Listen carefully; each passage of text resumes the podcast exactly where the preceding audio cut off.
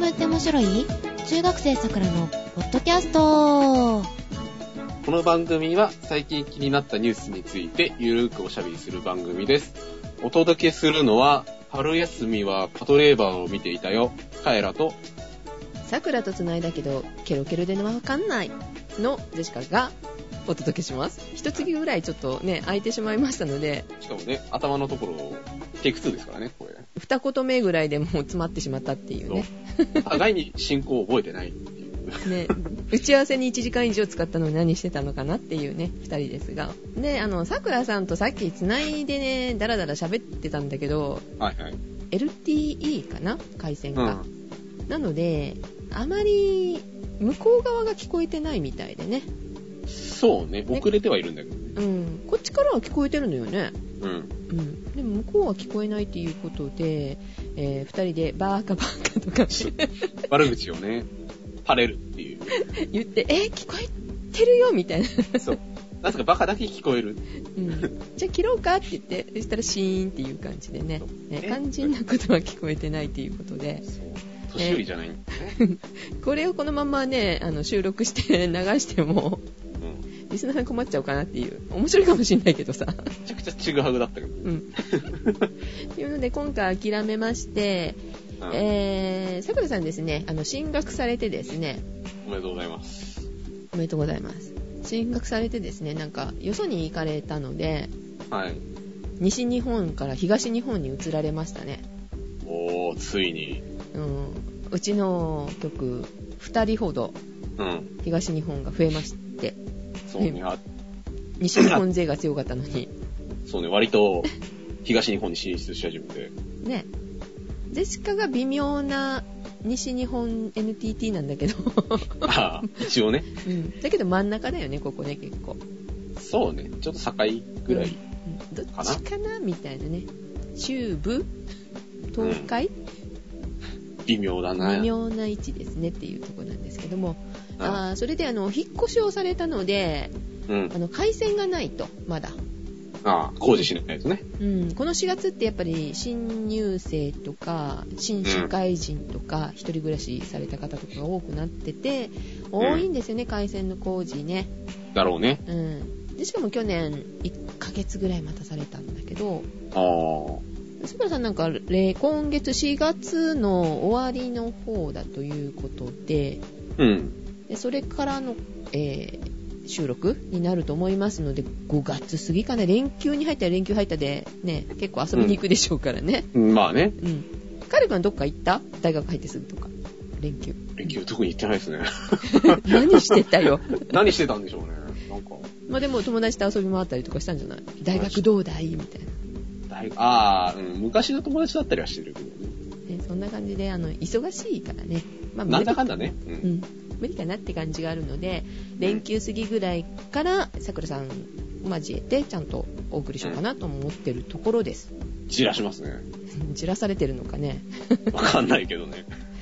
えっと、さくらさんがあの言ってた新しい番組名についてもいろいろね、あの、ご意見いただいておりますけれども、まあ、さくらさんが復帰してからのご紹介にしましょうかね、これはね。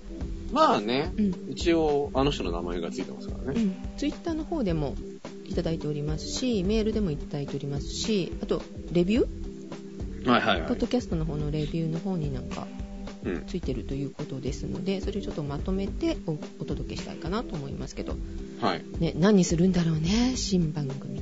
新番組？じゃないな。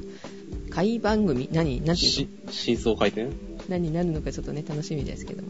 まあね。またなんか、茶番とかやったらいいんじゃないですか、最初。の方に。あの、ガラガラガラみたいな。昭和な感じから、この、うん。あの、あれでしょ、対照的な感じに、明治とか、ガラガラガラ、こんにちは、みたいな。うん頼もあのー、みたいな。そうそういうのもね、あれかな。う、さくらさんさっきは、ごきげんようとか言って消えてったけど、どうしたんですかね？なんかあったんですかね？そういうあの、女学生が多いんですか？そういう地域なの？わかんないけど、あの、男の人は学ランで、女の人は袴？男の人ゲッタ入ってるでしょ女の子はブーツでしょ？きっと。ああ、だね。網上げブーツで。かっこいいじゃん。ハイカラさんか？えーそんな感じですので、5月にお届けしますね。はい、一応5月予定ということではね。い。で、カエル君は何？この春休みは？なんかずっとパトレーバーシリーズを見ておりまして、うん。CS で今、なんか一挙放送をしてましてね、うん。昔の OVA と、うん。テレビシリーズと、うん。えーニュー OVA と、うん。あと劇場版が何本かあると思うんですけど、うん。で全部全部やってて、全部見たの？全部は見てないですね。テレビシリーズの途中まで見たんですけど、うん。楽しいですよね。実は、ジェシカも、この間、あの、長期ドライブ、長距離ドライブをしてて、はい。えーその際ね、DVD 流しながらパトレーバーがあったんで、うん見てたんですが、が、何が面白いのかよくわかんない。あれは別になんかロボットアニメではないですよね。そうね、すごい私、頭の中に残ってるのは、うん。なんか、実験した動物が、あう海の中から出てきたら、なんかフランケンシュタインみたいな人が出てきて、これはどういう番組なのって思って。よくわからないよくわかんない。あそこら辺よくわかんない。けど、5本に1本ぐらいあるよ、間あるかあ、ほんと、なんか、規定列な感じで。ら。そう、あの、全編夢落ちとかね、そういうのあるんですあ、そんなのもあるのね。まあ、うん基本的にね、あれはあの、不遇な、あの、おまわりさんのうん。アニメですからね。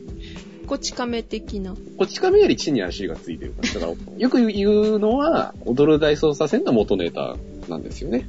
あ、そうなの？だからまあ、そのね、湾岸地域の、あの、うんうん外れで、あの、すれてる人たちの話みたいな。踊る大捜査線は面白かったから、うーん、我慢したら見れるようになるのかな んで我慢するんだよ。な。なんかね、広角的なものなのかなって思って期待してたので、そんな、あの、上等なものではなく、あれはバカバカしいアニメ。うん、笑いが取れる感じなのね。うん。うん。で、まあずっと見てて、まあなんでその CS でね、一挙放送してたかっていうと、実写版が始まる、始まったんですよ。うん。実写版見に行ったんですよ。実写版まで見に行きましたか？どうでした？かいいんじゃないんですか？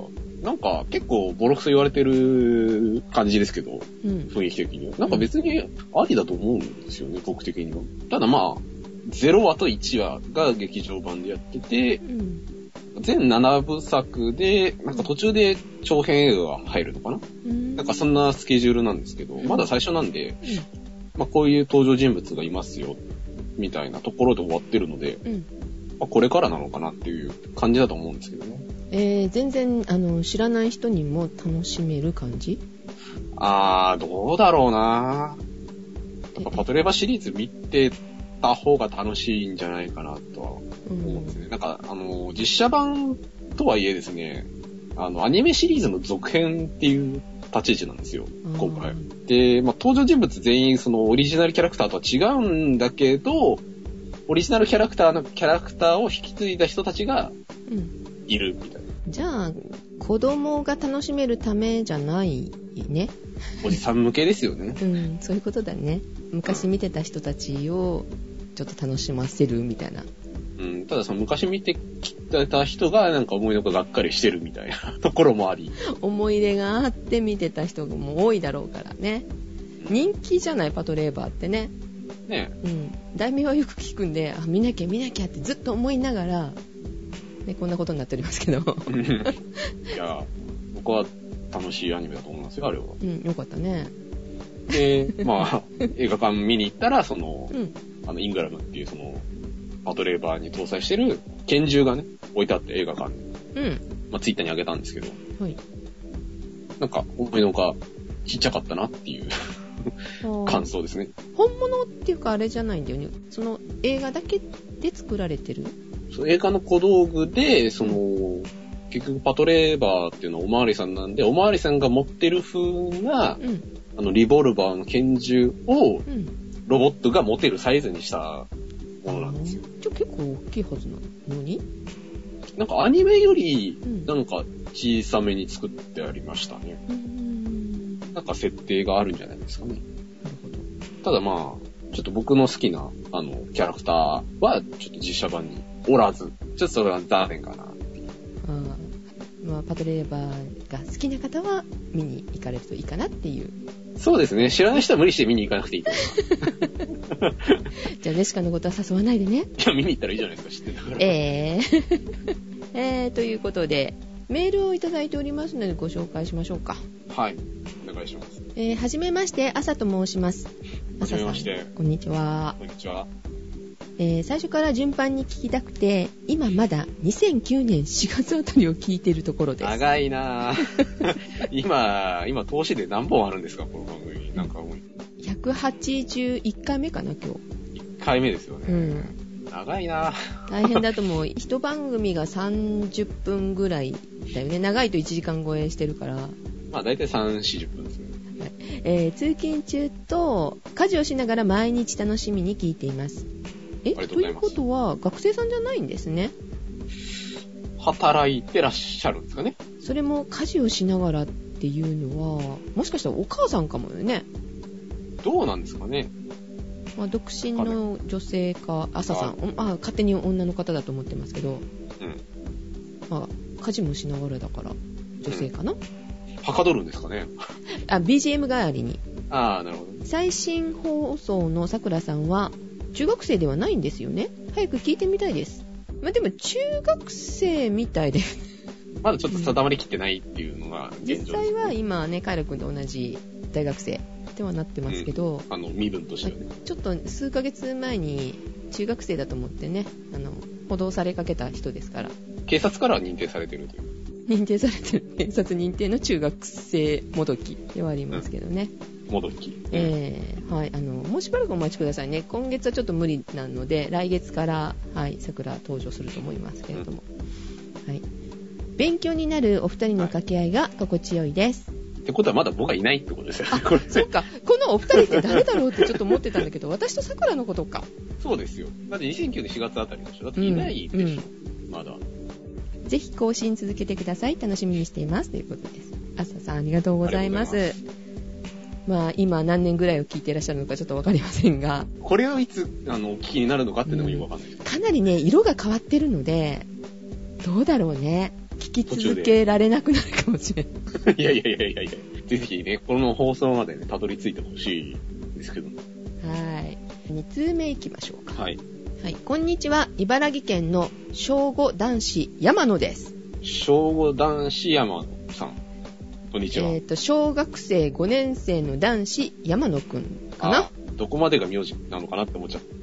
小学校5年生聞いてるよ。5年生がポッドキャストってなかなかですよね。ねえ。この間お父さんに初代に近い iPod をもらいました。難しいですね。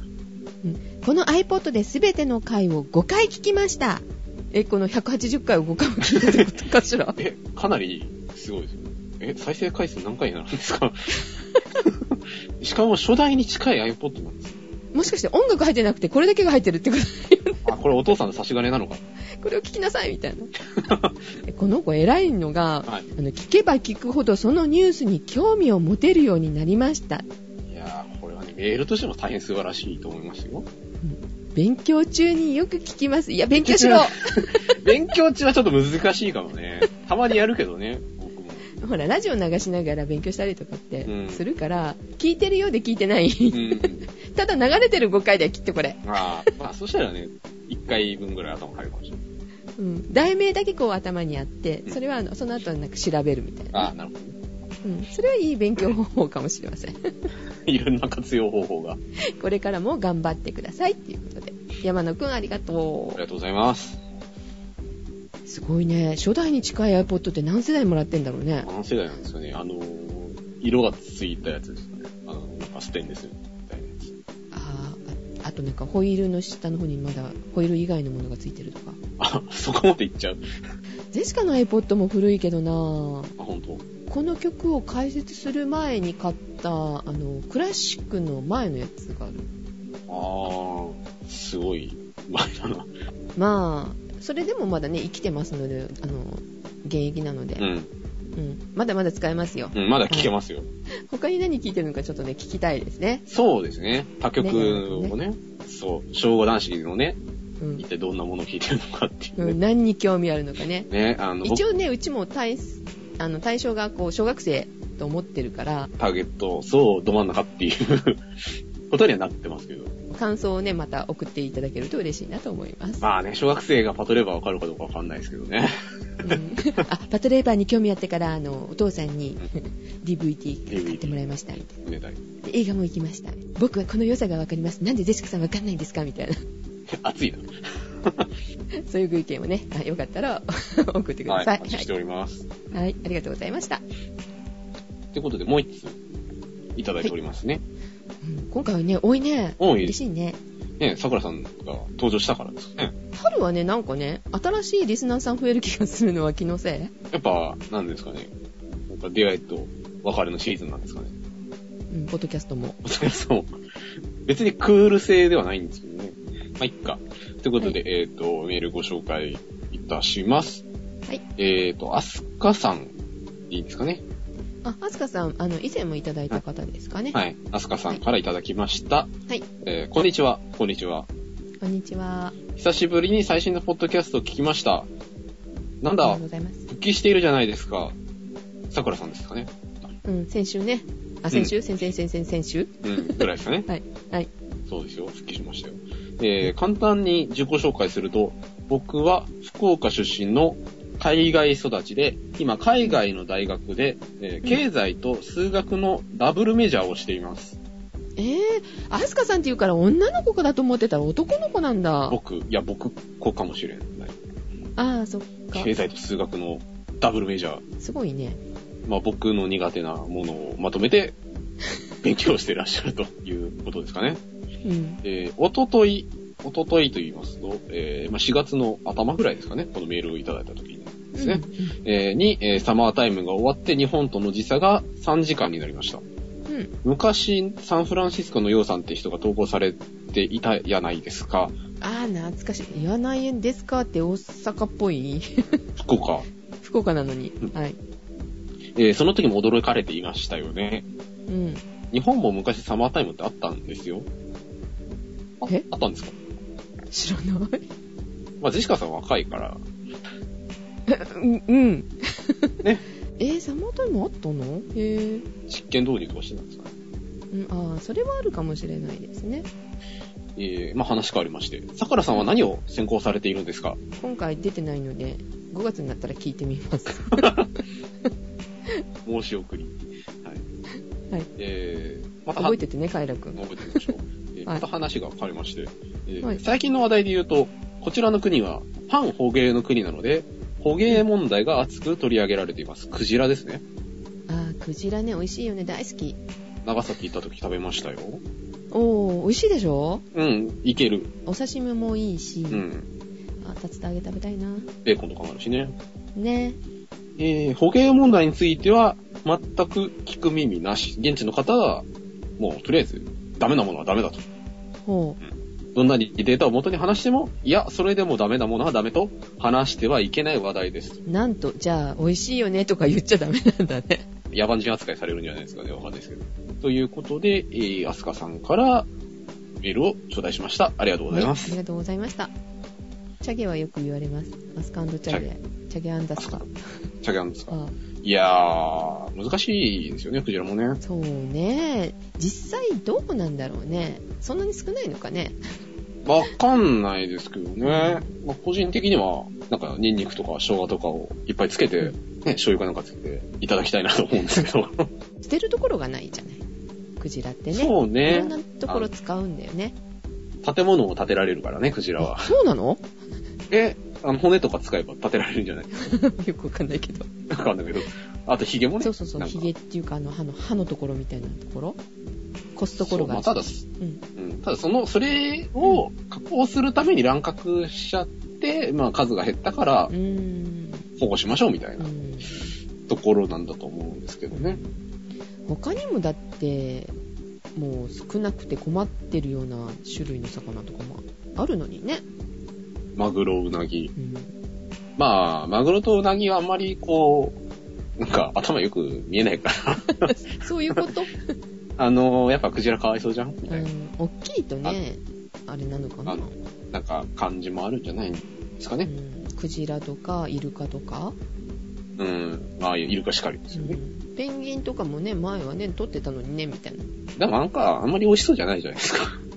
石鹸にしたりとかさ。ペンギン？油がすごいから。あー、なるほど。なんかかわいそうな気するよね、ペンギンとかね。うん、まあ、まあ多分その、反対される人からしたら、まあ、クジラもしかりなんじゃないんですか？うんだ。から、なんかね、あの、領土方法を変えたらどうだとかいろんな話が出てたりはしましたけどね。まあ、それぞれの文化というものがあるんです。そう、国でね、いい悪いしたらいいんじゃないですか。日本取りますよ、みたいいや、いや、いや、いや、ダメダメ、ダメ。ダメだ。な。はい。はい、ということで、えー、アスカさんありがとうございますありがとう。ございます。また、あの、そちらのニュースがありましたらね、はい海外支局員として。送っていただけるとはい。嬉しいですね。ね。はい。ということでですね、えー本日の話題なんですけれども、はい。えーまあ、何週か日にちが空きまして、まあいろんな出来事ありましたが、そうね、一月も空くとさ、いろいろありすぎてね、何を取り上げていいのかわかんなくなるんじゃない？うん、で、まあクジラにしようかなとか思ってたんですよ。美味しいし。と思ったんですけど、まあ、今回はですね、えー台湾の話題です。あ、台湾のパイナップルケーキ美味しいよね。結局食い物か。そう、サニーヒルズ、ううん、ん。東京の南青山にありますよ本。当ですか？うん、美味しいよ、ほんと。バカにしちゃダメよ、パイナップルケーキ。えぜひ、あの、食べてみてくだー、さ。はいい。はい。で、まあ、パイナップルは出てこないんですけどね。ケーキも出てこない。出てこないんですけど、うん。3月の18日にですね、うん。えー台湾のその立法院っていう、まあ、法律を作るところなので、まあ、日本の国会にあたる施設ですね、はい。がですね、えー学生によって選挙されたと。何立候補するの？あの、候補者を立てて票を入れる方の選挙ではなくてですね、はい。えーあの、立てこもったりとかですね、あの、占領する方の選挙ですね。まあ、学生が、えーその立法院に、まあ、立てこもったと。え、入れるの？そんな学生とかが。見学に来てそのまんま居座ったとか？束でかかれば、居座れるっぽいですね。えーまた何のために？その目的としては、えーうん。台湾と中国がですね、そのサービス貿易協定というものを、えーまあ、結ぶぞということに対する反対運動だそうで、へーすごい。なんかそういうのに反対するためにその学生が立ち上がってるわけ。日本もね、その昔は、うんそういうことがね、うんあったとは思うんですけど、4、50年前ぐらいそうです、か？あのじいちゃん昔悪かったらしいよ、みたいな感じで語られるんですけど、あれですよね、覚悟を持ってみたいな。そうですね、あの、うん。なんで、ふ、ふ、粉砕みたいなそういうやつです。うん。まあ、そこまで荒っぽいかどうかわかんないんですけど、まあ、台湾で、まあ、学生が、まあ、そういう反対運動を起こしたとうん。いう話題でして、暑いな熱いですね。。で、まあ、いろいろとまあ、あの、こういう反対運動って名称がついたりするじゃないですか。あの、うんうんジャスミン革命とか、みたいな感じで、これにもなんかいろいろ、あの、あだ名がついてまして、パイナップルケーキ。革命、革命じゃないな。まあ、そういうね、あの、花の名前が一個ついてて、おー。うん。えーひまわり学運、学生運動。ひまわり？ちょっと可愛い感じ。なんか花言葉があるのかしら、ひまわりの。どうなんですかね 報道写真とか見てて、こう学生がみんなこう、ひまわり持ってこう、なんかデモしてる写真があって、ちょっと可愛くなっちゃってるけど大丈夫ですけど、まあなんでひまわりになったかっていうと、その、まあ立法院を占拠した、その夜にですね、はい。えーまあひまわりが、えー支持者によって、その、占拠している院の中に届届けられたと。うん。で、まあそのひまわりを、えー学生たちが、えーまあ、議場の中に掲げたことで、なんか、なんていうのかな、その運動の象徴になった。なんでひまわりだったんだろうね。それの方が知りたいな。うん。まあなんか送られてきたらしいんですよね。うーん。はいで、まあその後に、まあその、なんていうのかな、シンボルになって、うんえーまあ花屋さんが1300本ひまわりをですね、うんあの、届けたとかですね。うーん。まあそういった感じでどんどんこう、ひまわりの名称が流行っていったと。うん。であとはですね、えー318学運。うん。3月18日の学生と。ああ、なるほど。ちょっとなんかこう中国っぽいネーミングでワクワクしますよね。うん318学運。あとですね、えーはい占領国会事件。まあそのままですね。うん。えー318青年占領立法院。うん。太陽花学運。まあひまわりですね。うん。まあそんな感じで、まあいろいろあだ名が付けられていると。うん。ひまわりがいいね、一番。うん、可愛いですね。うん。可愛いのかどうかわかんないですけどね、運動自体は。うん。で、まあ、騒動の直接の発端ですね。まあ、先ほどちらっと紹介しましたけど、その、サービス貿易協定に関する、まあ、反対運動ということで、うん。それって何、このサービス貿易協定っていうのはですね、その台湾と中華人民共和国ですね、中国が、えー2010年にですね、うんえー経済協力枠組み協定っていう、まあ、あの、自由貿自由貿易協定みたいなものをですね、あれ？なんか T、T、TP だったっけ？なんだっけ？あんな感じ。まあ、経済連携のうん。の枠組みの中で、えーまあ、2011年の3月から交渉が開始された協定うん。だそうで、うん。で、これをですね、まあ、2014年に、まあ、締結を目指していて、で、えーまあ、立法院でその、協定の批准に向けた審議をうん。委員会でやってたそうなんですね。うん。なんですけど、まあ、その議事の進行を担当する与党の、えー議員が、うん。えー野党に、えーえーその公団ですね、その議論する場所を占拠されてて、うん。えーまあ、ちゃんとその議事を進行できなかったと、与党が。うん。わざまあとかな、うん、あの、まあ、台湾の議会って、まあ、なん、なんか一回ぐらい皆さん見たことあると思うんですけど、うん。もう、もともと結構荒っぽくて、うん。うん。あの、あの、ペンより拳で戦うみたいなとこなので、うん。なかなか荒っぽいんですけど、はいまあ、そんな感じで、なんか、野党が抵抗運動してたみたいなんですね。うん。で、まあ、一方的にその、時間切れを理由に審議を打ち切ったと。うん。うん。話し合いたくなかったわけですね。そう、はいもういいと。うん。こっちでやるみたいな感じで。うん。打ち切ったところ、うん。ちゃんと審議してないじゃないかと。うん。まあ、国民から反感を買いまして、その結果、まあ、学生たちが立ち上がり、えー翌日に、えー立法院が学生たちによって選挙されたと。すごいね、こういうこと日本じゃないよね。ないっていうか、見てみたい気はしますけどね。ね、それだけでも見てるんだね、そういう中継とか見てるってことでしょ、これ。まあ、注目してるんでしょうね、皆さんねう。ーん。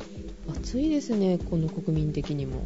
うん。はい、で、まあ、それだけその国民がね、その、議場を選挙しちゃうぐらういん、重要な問題なわけですよ。サービス貿易協定っていうのは。生死に関わるぐらいの。まあ、ひょっとしたら関わるんじゃないですかね。具体的に何を取り決めてる協定かというと、うん。まあ、その経済系のその取引の協定なので、まあ、いわゆるそのお金のやり取りっていうのもあるんですけど、うんまあ、関税みたいなところもあるんですけど、うん。あとですね、運輸だとか通信ですね、うん。保険だとか金融、だからいわゆるそのサービスですね、はい。の拡大に関する貿易協定だそうで。あ、人は関係ないよね、この場合は。うん、まあでも、しまあ必然的に人も入ってくるわけですよね。だから中国系のその企業が台湾に進出してきたりだとかっていうのをまあ、ハードルを低くするというか、まあ自由化しようというのが目的で、うん。まあ今回新たに中国側が80項目、うん。えー台湾側が64項目を、の分野を開放するという、まあ内容でして、台湾側の方が有利っぽく聞こえるけど。うん。で、やっぱりその中国側が大幅に譲歩されていたと多いよね。いう見方がやっぱりあって、うん、なのになんで反対するんだろまあ、それがですね、なかなか、これもですね、難しいところがあって、う。はい。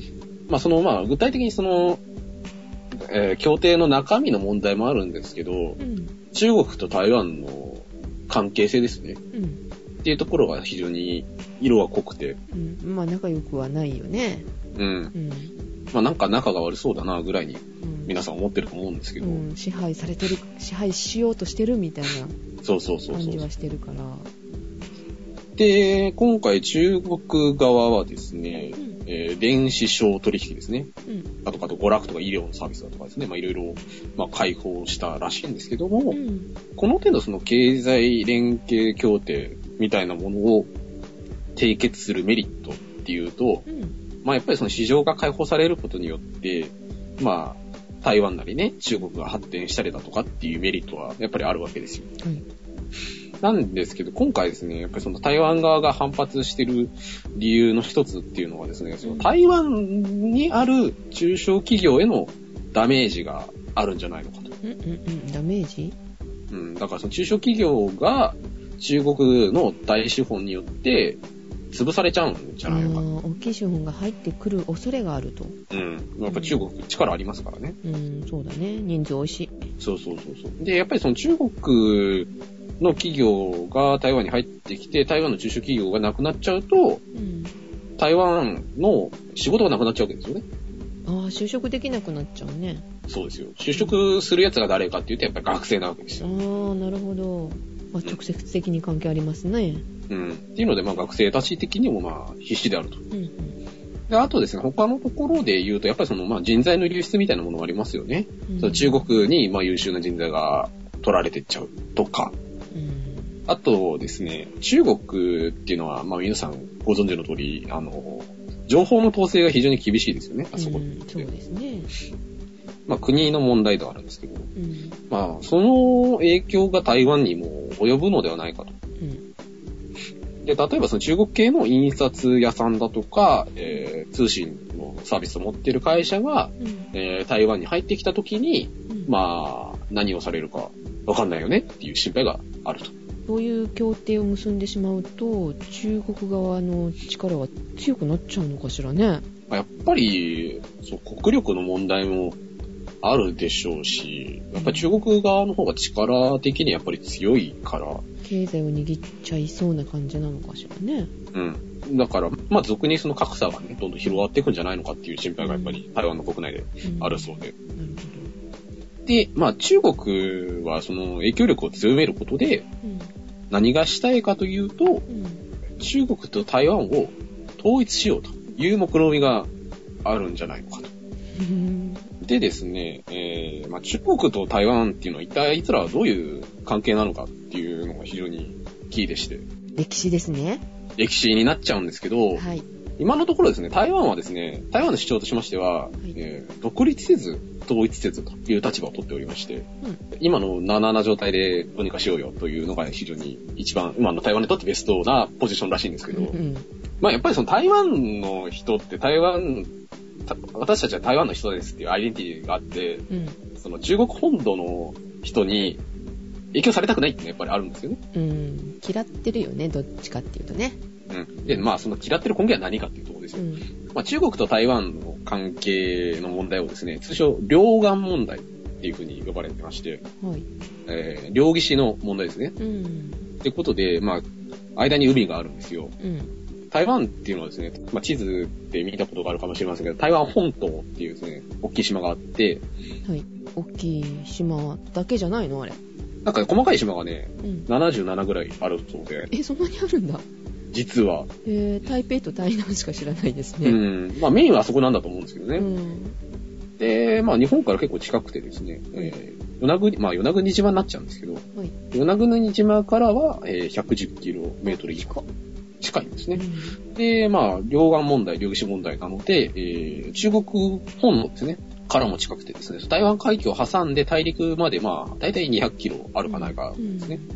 まあ、昔からその中国の影響下にあったというわけではありませんで、うん。もともとですね、えー台湾はマレーポリネシア系の原住民がいた。うん。で、まあ、ただそのずっと国っていうものはなくて、うん。まあ、17世紀になるまでどっかの影響下に入るってことはなかったみたいなんですけど、あもしかしたらその中国の、昔の中国の影響下に入ってたかもしれないですけど、まあ、国はなくて、うん。17世紀になるとですね、あの、結構意外な、あの、国が出てくるんですよ。うん。スペイン。あー、航海が流行った頃ですね、17世紀。はい。そうです。で、スペインとですね、オランダがやってきて、まあ、北部と南部で、えーまあ、制圧して、まあ、影響下に収めていたと。うん。だからまあ、あの、長崎にカステラ来たりするんですね。あ、なるほど。はい。で、その後ですね、えっ、と、まあ、労働力として、その、まあ、中国の本土からうん。前回出てきたと思うんですけど、漢民族ですね。あーはい。中国にいる人たちが、まあ、台湾に来て、うんまあ、根血化が進んでいったと。うーん。もともと中国の人たちっていうわけじゃないわけね、ここね。民族が別みたいですね。まあ、200キロあればさ、うん。陸でもちょっと遠いじゃない ?200 キロっていうと。そうね、結構ある。高速通ってもどうかなっていうところ 200キロ微妙なんですけども、船ってなるとさ、遠いよね。うん、遠いね。かかるね。うんそう思うと、やっぱ中国、台湾別物だよね。まあ、ただ、中国的にはね、あれは別物ではないと思ってるんだ。言いたい理由があるそうで、うん、何？なんか資源かなんか取れるの？って思っちゃうんだけど。わかんないですけどね。うん。でですね、えーその、まあ、スペイン、オランダが来た後に、うん。これはですね、世界史にちゃんと出てくる名前で、帝政公っていう人がですね、うん。まあ、台湾を奪還した後に、うん。清朝ですね、うん。まあ、中国の支配下に入ったと。17世紀になる前ぐらいってこと？18世紀じゃん。18世紀になる頃には中国になっちゃったのね。そう、中国、清朝に、の統治下に入って、まあ、これが、中国が、今、台湾が、うん。まあ、中国の一部って言ってる、まあ、理由の一つですうね。ん。でですね、まあ、福建省っていうのが、その、岸から近いんですけど、まうん。あ、一応、福建省に編入しして、まあ影響下に入ったんですけど、いまいちその統治自体は行き届かなかったと。まあ遠いですからね。遠いもんね。うん。うんうん。で、まあその後に、えー台湾省というものが立ち上がったんですけれども、うん。えーその後ですね、えー日清戦争っていうのがありますね。日本対清ですね。うん。うん。で、えー清が負けて、えー講和条約。だから、下関条約かな。うん。間違ってたらごめんなさいですけど、はいえー講和条約で割譲して、えー日本に入ったと。小学生ちゃんと調べるのよ。確認する作業は大事ですよ。そう。まあ、その後にですね、まあ、日本の統治下に入った後に、まあ、日本が戦争で負けて、えーその後にですね、えー中国、当時の中国の政府である、えー中華民国政府っていうのがですね、うん。えー台湾を実効支配したと。中華民国が、えー台湾を実効支配していたんですけれどもう、ん。えーその後にですね、戦後に、いわゆる国境内戦ですね。うん。中国国内の内戦はい。で、まあ、この内戦の結果、えー中国共産党が勝って今の中華人民共和国が成立するわけなんですけど、うん。えー共産党と国民党ですね。はい。国民党っていうのが中華民国政府の、まあ、屋台骨なんですけど、うん。その、まあ、共産党が勝って中華人民共和国ができた時に、負けた国民党の人たちはですね、財産だとか政府を台湾に持ち出したと。うん。で、今の、えー台湾と、えー中国の関係に至ると。ああ、そうなの。なので、その昔の政府のうん。残党がいる状態ですね。あ中国人の勢力の中でこう対立してる面もあるわけね。うん。ただまあ、まあ50年ぐらい居ついてるので、まあある程度その台湾人としての、まあ。アイデンティティはあるでしょうけど、うん。だけど念もあるわけよね。そう。うん。だからまあ、台湾からしてみればう、ん。もともと中国は自分たちのところだったんだけどね、みたいなうん。うん。感じであるし、うん。え共産党からしてみれば、あお前ら負けたくせに名前聞こえてんじゃねえぞという思いもあるわけですね。うーん。なるほど。まあ、こういうことで、まあ、えー中国、台湾の対立構造ができたわけなんですけどう、ん。その次にですね、えーまあ、それぞれどういう主張をしてるかっていう話ですね。でやっぱり中国はですね、えー一つの中国っていうものを強く主張していて、うん。台湾っていうものはないです。うん。言ってるね。あれは、えー中国国内で、ちょっとこう、まあ、あの、自律的に経済運営してる国であまあ、この地域であって、うんあの、香港とかマカオみたいなもんで、うんあれ国じゃないです。うん。っていうことにしてあると。うん。なのでですね、やっぱりその、諸外国ですね。はい。まあ日本、アメリカしかりですけど、台湾っていうものを国として認めづらい状況があって、だから、中国を怒らせたくないものね。そう、いや、台湾国ですよって言った瞬間に、お前、中国のこと舐めてんのって話になるので、あれは、えーまあ、まあちょっと独立的な地域ですっていうことで、ですね、あの、オリンピックとか見てると、チャイニーズ台北とか不思議な言い方してますよね。なので、すごくまあ、グレーな感じで、まあ、存続していると。うん。あれ、違うよね、お金も、台湾って。元とかじゃないよね。かな？でですね。まあ、そういうことなので、まあ、非常に、まあ、国際社会的な中ぶらりんなんですよ。うん。まあ、やっぱり中国はですね、えーあの国連安保理の常任理事国ですから、国際社会的には非常に影響力あるわけですよ。で、まあ、一方台湾なんですけど、まあ、さっきちょろっと出てきましたけど、まあ、一応最終目標としてはうん、やっぱり統一は掲げてるわけなんですよ。うん。一緒になろう。うんいっぱい土地あるのにね、うん手放せばいいのにって思うけど。まあ、そうもいかないんですよ、きっと。うん。はい。か、あと、独立ですね。うん。台湾として、その独立した地位を築くか、うん。これが一番、まあ、ベターなところで現状維持。うん。このまま行きましょう。うん。っていう、まあ、ことになってるらしい。まあ、非常にね、あの、古式ゆかしき雰囲気が漂っている感じですよね。あの、なあなあにしておきましょう、みたいな。揉めるにも、ちょっと海を隔ててるので、揉めにくいとこもあるのかもしれないね。うん。うん。まあね。うん。まあね、あの、対話環境をめぐりましてね、まあいろいろその、あの、アメリカが介入してきたりみたいな事件もありましたけど、うん。まあこんな感じでね、あの、中国台湾対立構造があって、で、今回のその、えー学生の選挙の話に戻りますね。あ、はいはい。で、まあ、選挙しに至るまでなんですけど、まあ、その前にですね、その反、あの、サービス貿易協定を反対するデモがあって、て、うんまあ、9時過ぎになって、デモの参加者が立法院議員内に侵入したと。あの、国会議事堂前でやったじゃない？日本も。ああ、やってましたね。ちょろっと見に行きましたけどうね。ん。その後、あの、国会議事堂に入って選挙するみたいなもんだよね。うん、でもあのノリで選挙できたらすごいですよねう。ん。何万人かだってあれ参加してたからすっごくない？なんかその気。になったら、そうですよねとか言ったらやばいですよ。でもできそうだよね。あの、発砲とかだってしないじゃない日本だと。うん、でもやっぱりそれなりに警備してましたからね。うん。痛みに合う、ちょっとぐらい合うかもしれないけど、あの人数でガーって入られたらさ、うん。入れるよね。まあね、うん。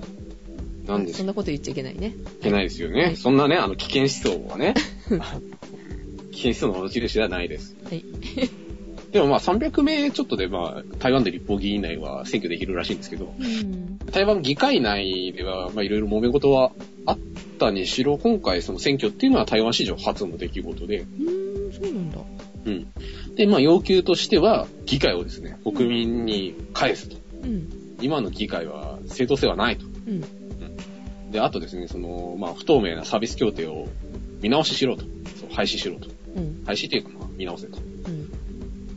うん。いうことで、まあ立てこもっていまして、うん。立てこもってる間って、ご飯とかどうするのかなと思ったんですけど、うん。なんかですね、支援者から、あの、ご飯の差し入れとかですね、あ、ひまわりだけじゃなかったのね。はい、ご飯とあとですね、あの、ニュースで見たんですけど、議場内でですね、うんなんか、あの、医療スタッフが常駐してまして、へぇなんか普通に暮らしてよりいいかも。いいかも、みたいな 感じがね、ちょっとしましたけどね。まあ、18日から選挙が始まりまして、うんえー、まあ、結論としては4月の10日で、えー一応選挙は終わって、今は、まあ、学生たちは議会を出たと。はい。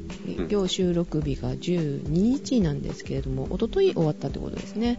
ですね。もう昨日はもう明け渡して、うん。平和に片付けが終わったってところで。あの、まあ、一定のラインで政府との交渉に、まあ、折り合いがついたうんみたいですけどね。うん主張はほぼ認められたってこと？一応、その学生の意見は取り入れられたみたいな形ではあるみたいですね。うんうんで、まあ、ちょいと戻りまして、選挙中の話題なんですけど、うんはい。えー、まあ、18日から5日後の23日にですね、うんえー、強硬派の学生がですね、まあ、ちょっと荒っぽい学生さんたちが、いえー今度はですね、行政院ってことで、うんえー、行政を司る機関ですね。うんまあ、内閣総統ですね。に突入したと。うん。またちょっと荒っぽいことしたんですけど、まあ、さすがにこれは排除された。さすがにね、行政をストップさせるのはまずいです。うん。で、まあそんなこともありですね、25日に、えー台湾の、えートップを総統って言うんですけど、うん。えー馬英九総統がですね、うん。えーまあ、学生の代表との会談を提案したと。うん。話し合おうじゃないかと。うん。で、ただ、その、話し合う方法に関して揉めて白紙化したと。うん。なんかね、歯がゆい感じですけど。で、まあいろいろこうごちゃごちゃやってる中ですね、やっぱりその中華人民共和国的にはですね、不快感ありますね。うん。さっさとサービス協定を結べということで、不快感。感を示したと。うん。で、29日になりますと、馬英九総統が、えー、まあその、例のサービス協定に関して、えー、立法院などによる監督権限を定めた法令を制定する考えを表明したと。うんだからそのある程度その、法律的にまあ監視というかまあ監督するような感じでまあ、そのサービス協定に関してまあ、ちょっとこう縛りを締めていこうっていう、まあ表明をしたわけですね。こう、ちゃんと、あの、国民も見ることができる意見が言える場があるってことかしらね、それね。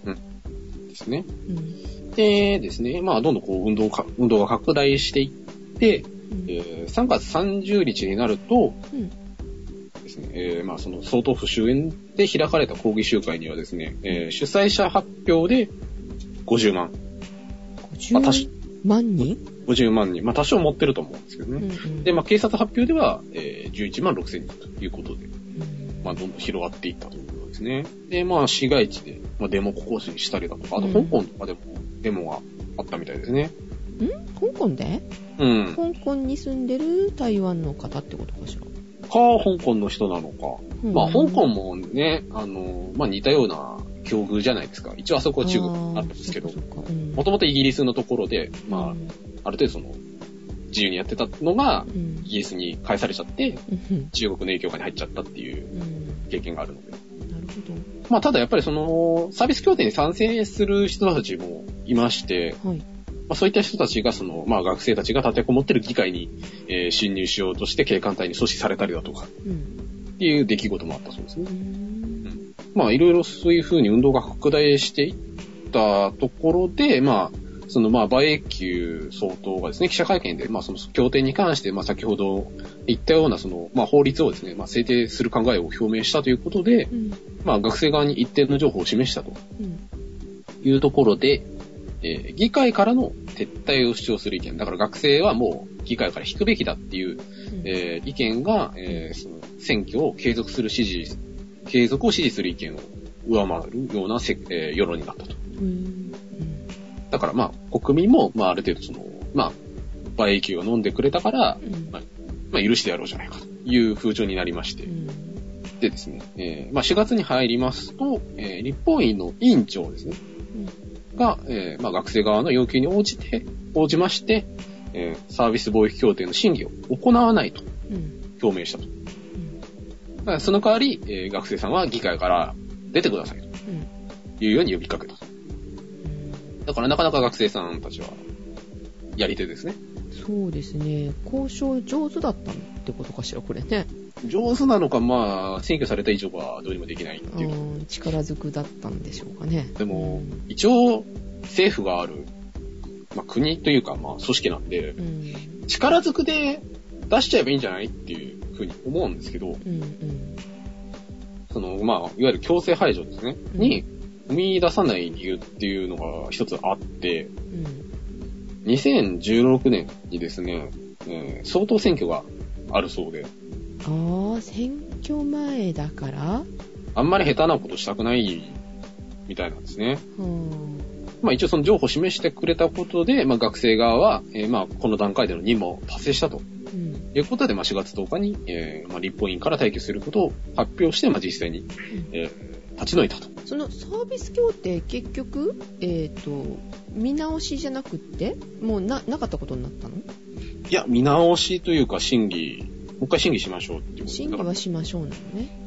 うん。うん。うん。そのですね、えーまあ学生が撤去したに伴って、立法院で、まあ早速11日に本会議が開かれて、うん。えー行政院が提案する内容と、えー学生たちが、まあ、提案していた民間提案ですね。うん。法律案をそれぞれ、えーまあ、対中協定に関するものなんですけど、うん。えーその協定を、えー監視するような法案をうん。委員会に送付する手はずをしたと。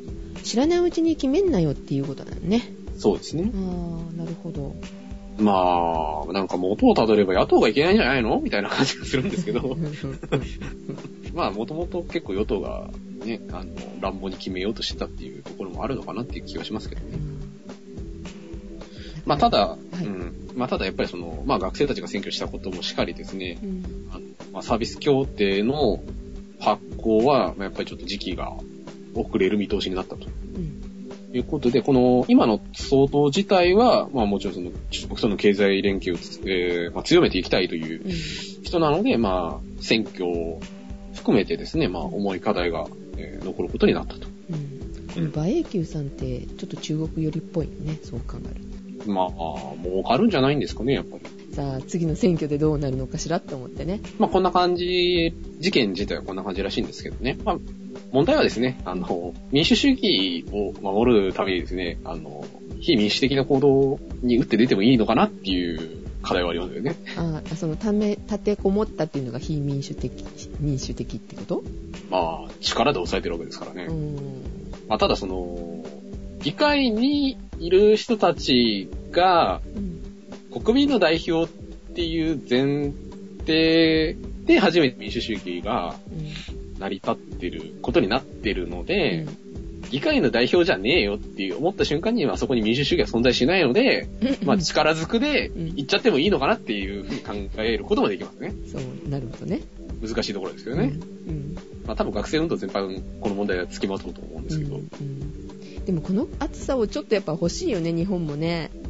まあね、今更なんか新宿駅で透析騒動とか起こされるのもね、なんとも言えないんですけど。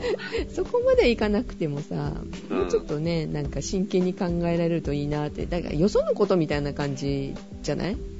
日本だと。ああ、まあね。うんまあ、まあ、決して一言ではないですからね。うんこのサービス連携とか、あの、経済協定に関してはね。うん。うんなるほまあ、これからね、まあ、どうなるんだろうってとこですけど。ど。はい。まあ、一応台湾の話題でした。はい。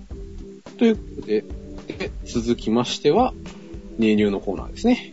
んなんですけども、はい。えー、ガチョウさんがお仕事中ということで、出先から中継で、仕事中ですけど、仕事中ですけど、トイレとかでめっちゃひそひそ話で。まあ、そういうことして、あの、クビになってもらっても困るので、あの、ネタだけいただきましたので、あの、ご紹介していこうかなと思います。ねえねえ知ってる？ニュースフラッシュのコーナ2000兆分の1の幸運？隕石とスカイダイビング。ん？うん？ん？隕石とスカイダイビングしてみたい？めっちゃ早いですよね。そういうことじゃないか。一緒に飛べたらすごいかもしれないんですけど、はいえーと、これはですね、スカイダイビング中にカメラでこう撮影してたわけね。まあ、はいはい。そしたら、隕石が映り込んでたっていう話なんだけどさ。おー。で、その確率なんと7000 700兆分の1っていうね。宝くじの方がたやすいですよね、これやっぱり。うん。宝くじはちなみにですね、1000万分の1なんですよ。ちょろいじゃないですか、宝くじ。うん。だからこの人宝くじ買うべきだよね。そういうことではない。楽。もしこういうことをみんなでスカイダイビング中にあの体験しようとなるとですね、えー隕石が通過した半径5メートルが地球全体の面積をカバーするには、うん。えーダイバーが6.5兆人いると。あー、ちょっと足りないな 隕石見てみたいな、見てみたいな、落ちてくるところって。あの流れ星とか一応ね、あれ落ちてくるとこだけど、やっぱ光じゃないあれだと。あー物自体はね、うんやっぱ見てみたいよね。うん。これね、でも当たらなくてよかったよね。結構ギリギリのとこ攻めてますよね、隕石。時速300キロで落ちてきたんでしょ？うん。危ないよね。ー。ねえねえ知ってる？2年間も1000万のクルーザーを置き忘れちゃった人がいます。置き忘れたんですか？クルーザーは普通持たないかわかんないけど、1000万ぐらいの車、まあ持つ人もいるとは思うんだけど、うん。それを置き忘れるってないよね。なんかいまいちよくわかんない見出しですよね。これ実はですね、スウェーデンの話なんですけれども、はスウェーデンのハーバーに2年間ね、放置されたクルーザーがあったんだって。い。うん。ハーバーにつけてあるっていうことは、経流量を取られるわけよ。ああ、そうですね。場所取ってるからね。うん。だから、その代金こう、請求しないといけないんだけどさ、持ち主がちょっとわかんなかったんだって。えー、公開日記みたいのが書いてあるわけよね。うん。その人がどこの人だっていうことぐらいまでは分かったけど、誰かが突き止められなくて、もしかしたらこれは殺されたんじゃないかぐらいな、まね、こと。も思ったんだと思うんだけど、で、えなんとやっぱ今時ですね、Facebook でオーナー探しを呼びかけたそうです。で、これを見た、えーノルウェーのメディアがニュースに取り上げ、うん。やっと本人が見つかりました。見つかったんですね。見つかりましたが、何年も前に売ったつもりだったらしくって、忘れてたんだって、あることおを。というのんきなお金持ちの話ですね。に売ったつもりだったけど、ボノボノの17巻だけ本棚にあるな、みたいな状況ですよね。あれなんでこれだけあんの？みたいな。ああ、あの時売り忘れたかみたいな感じですよね。いいですね。置き忘れてみたいですよ。そういうことじゃないだろうって言いたくなりますけどね。でも置き忘れてたけど、その経流量があるじゃない？ああ、そうですね。ずっとね、送ってたからね。うん。売ったつもりだったのに、まあ損するのが嫌な人はちょっとキーってなるかもしれないんだけどさ。うん。その経流量がまあ2年間でだいたい、ちょっと計算すると200万ぐらいな感じなんだろうけど、まあ1000万のね、クルーザー忘れるぐらいだから大したことないんだろうね。まあね、ボノのボノで言うと10円か20円払えよぐらいな。安いな。ねえねえ知ってる？さすがホンダ世界最速の常用芝刈り機。はい。HF2620 っていう、えー型番の芝刈り機。今、カイラ君見てもらってると思うんだけどさ。はい。パッと見は、何？カート？そうね、カートっぽい、ね。エンジンが前に積んであるのかなこれ。あー、後ろじゃなさそうだよね。マフラーが見えてちょっとかっこいいんですけどね。赤くてね。うん。世界最速ってことなんですけれども、うん。なんとギネスに乗りまして、187.6キロを記録しました。早いなぁ。190キロ近いよ。その速度で芝刈ったら大変なことになります。枯れるのかっていうね。うん。えー180キロは無理かもしれないけど、借りながら走行できるらしいから、すごいよね。でも、ね そんな速いもんが歯振り回しながら走ってると思ったら、ちょっ狂気だね。と、ただごとじゃないですよね。いやー、これ、芝刈り機だとは思えないほどかっこいいんですけど、えー、ホンダ何がしたいんだっていう気がしないでもないんですけどねうん何。なんですかね。でも、これってう、ん。デザイン自体はうん。変えてないんですね。まあ、マフラーとかはつけてるんだろうけど、もの自体はこういうものなんですよね、きっと芝刈り機が。芝刈り機はね、そう。かっこいいですよね。うん、かっこいいよね、赤くてね。うん。で、それの改造モデルが、まあ、だいたい190キロ出したと。そうですね。かっこいいですね。パドルシフト付き6速トランスミッションらしいですよ。エンジンはバイクのエンジンみたいね。995だから 1000cc、V 型2気筒 DO1C エンジンに変えて、最高出力が元の5倍の109馬力あるそうです。まあ100馬力も芝刈り機いらないですよね。音がすごいだろうね。これ加速性能もすごいいいですね。そうそうそう。01が4秒だってよ。うん。100メーター4秒で走るって。振り落とされそう。っていうか、こう、ウィリーするんじゃないかってね。前が重たいから逆かな。わかんないけど。ひっくり返りそうだよね。おっかないですよね。最速出したのは公道でなく、あの、レース用のコースうんで出したから、まあ走りやすさもあったんだとは思うんだけど、家の庭では出せないです。まあ芝の中では出せませんはいっていうような面白いニュースが上がっておりました。はい。ということで、お届けしましたのはカエラと、ジェシカでした。それでは皆さん、いってらっしゃい。いってらっしゃい。